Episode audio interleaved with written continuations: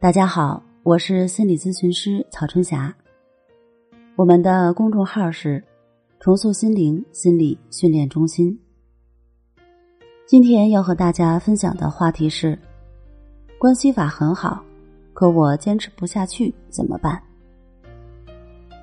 有人曾问我这样一个问题，他说：“老师，关系法很好，但是我坚持不了很长时间。”有时候十几分钟就坐不住了，还有时练着练着会不自觉的控制呼吸，感觉胸闷气短，练不下去了，怎么办？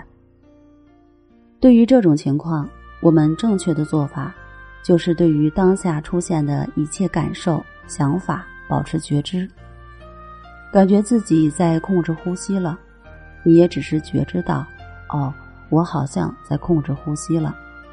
然后不再对此进行思考判断，继续保持平等心，专注当下呼吸的自然呈现就可以了。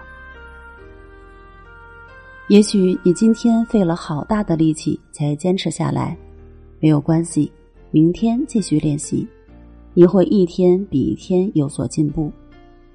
荀子在《劝学》里写道：“不积跬步，无以至千里。”不积小流，无以成江海，说的就是这个道理。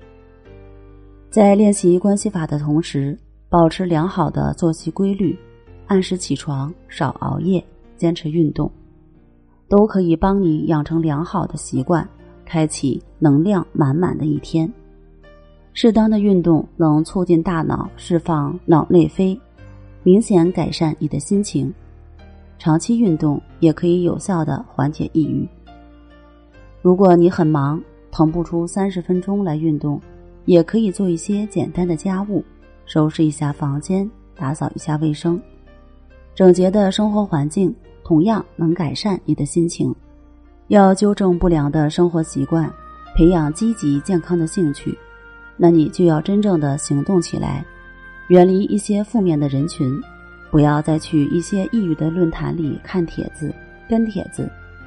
和所谓的病友交流感受，这并不是一种歧视。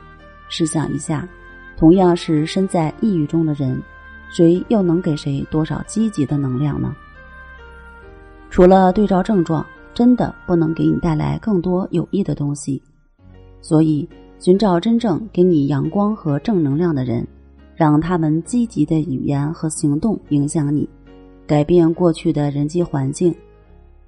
也是你改变的一个重要方面。还有，对于抑郁的人来讲，主要对生活失去了兴趣，因此设置一个合理的行动目标也非常重要。比如，想考研的就去了解考研的事情，想学英语的就去了解英语考试的事情。不要幻想着，如果哪一天我一下子好起来，那我就高兴了。这所有的变化都是慢慢发生的，正如你的抑郁一样，爆发只是一个表象。在爆发之前，负面情绪的种子是在不知不觉中累积的，所以想走出抑郁也是一个慢慢的过程，不是一下子就有脱胎换骨的感觉。给自己时间，只要方向正确，一步一步走下去。你最终会到达终点。致天下所有正在受苦，但一直没有放弃的灵魂，你一路走来，披荆斩棘，穿墙打洞，我为这样的你所感动。好了，今天我们就分享到这儿，那我们下期节目再见。